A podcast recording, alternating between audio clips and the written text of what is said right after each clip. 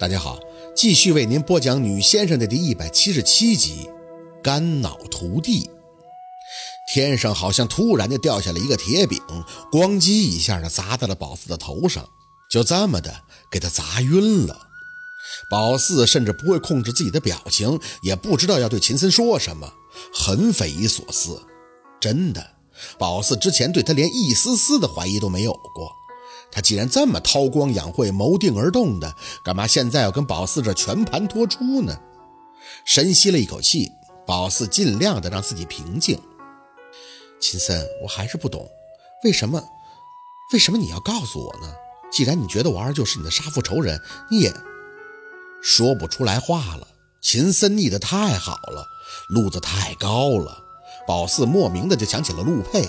是不是他们那个圈子的人心思都这么重啊？我没说明白吗？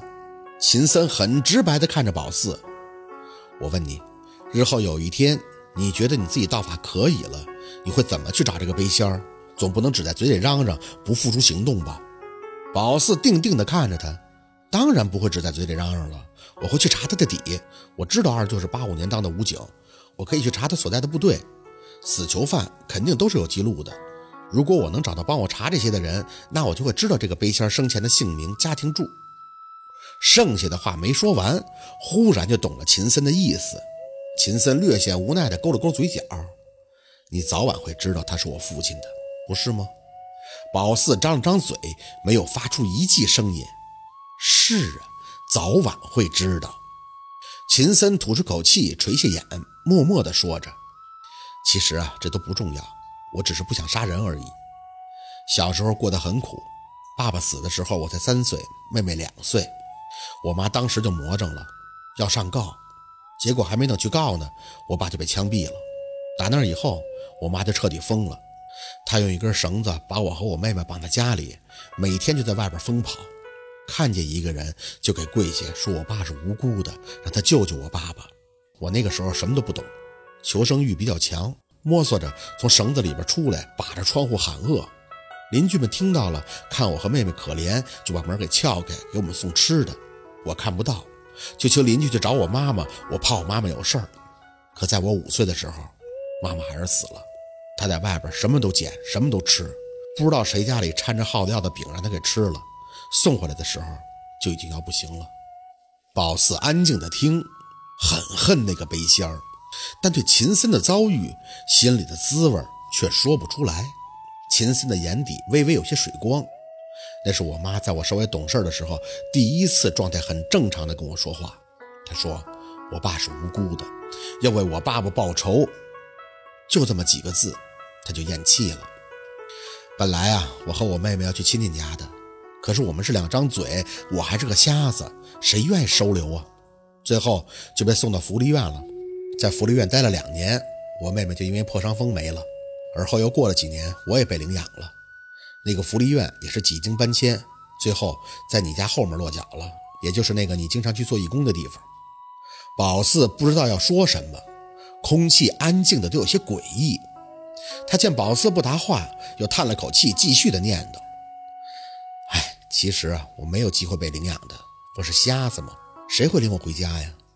只是有一次，市里的小学过来组织什么手拉手活动，来了许多的小学生，其中就有卢二。他们在外边做游戏，我看不到，就在屋里边摸着盲文读书。卢二说玩那些没劲，不一会儿就回到教室，坐在那儿打游戏机。过了很久，他开始好奇我看的是什么书，也过来摸。摸不出门道，他就着急让我教他。我想他可能是觉得新鲜吧，就多说了几嘴。谁知道他走的时候，就大大咧咧地问了我一句。你待在这儿闷吗？我说还好。他说你话多吗？我也说的还好。然后他就走了。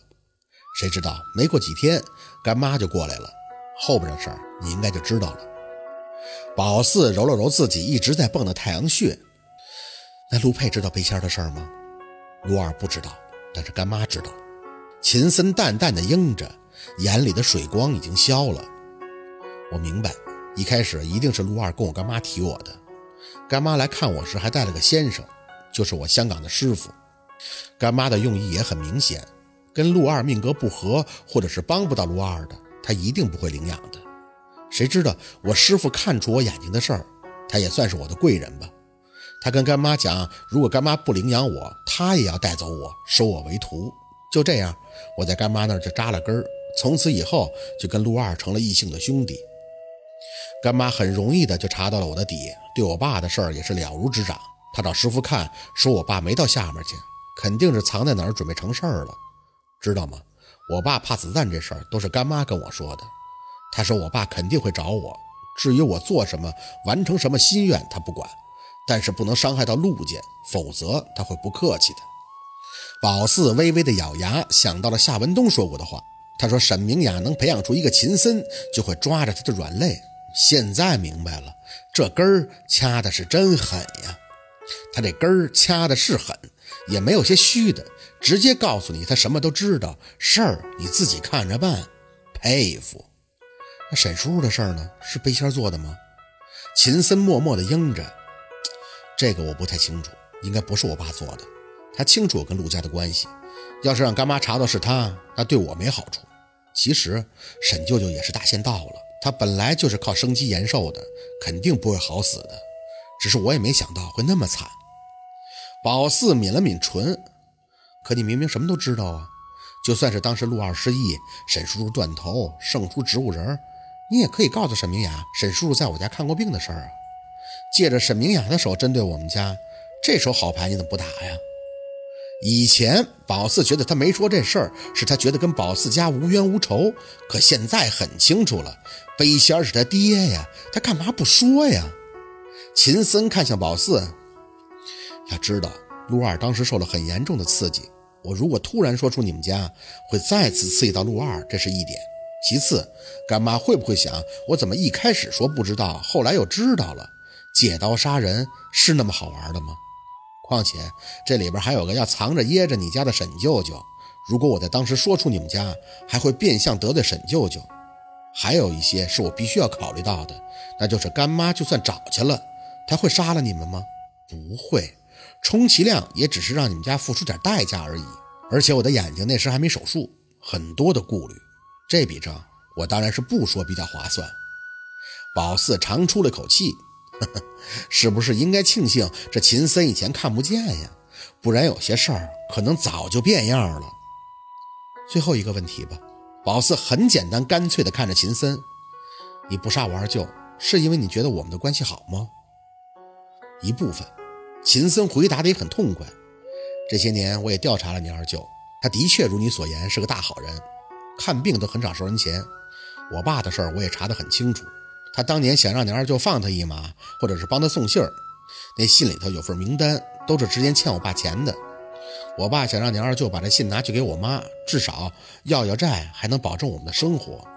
可你二舅没那么做，他给撕了。我爸觉得他这是变相要杀死我们的全家，人死前会有极大的恐惧吧？我爸把这份恐惧转嫁为了怨怒，所以他就没去下边，躲到自己差不多了才出来告诉我这些的。对上了。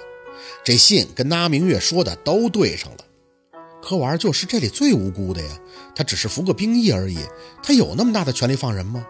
如果他那么做了，那枪毙的就是我二舅。你爸呀，就是欺负我二舅人太好。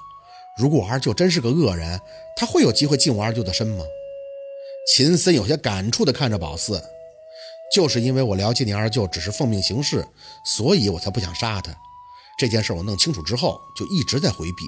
直到你二舅去年忽然去了冰城，我爸就找到我说：“如果我是他儿子，那就必须帮他。”所以我就做了，但是心里一直不舒服。给你打电话，你还空号了。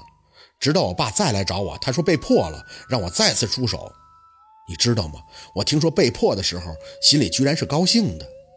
宝四垂下眼，那也就是说，你去年冬天来看我的时候，就是准备再次对我二舅出手，是吗？秦森没有说话，而是脱下了自己的西服外套，然后解开袖口的衬衫扣子，轻轻的一捋。要看整只胳膊吗？眼神一落在那上边，宝四吓得本能的起身，动作有些大，撞的椅子咣当一声倒在了地上。你你这是怎么弄的？若君曾经最怕的那种层层叠叠的疤痕增生，现在居然出现在了秦森的胳膊上。他摘下手套。整个手背也都是愈合后粉色凸起的嫩肉，猛一看，真的有些接受不了。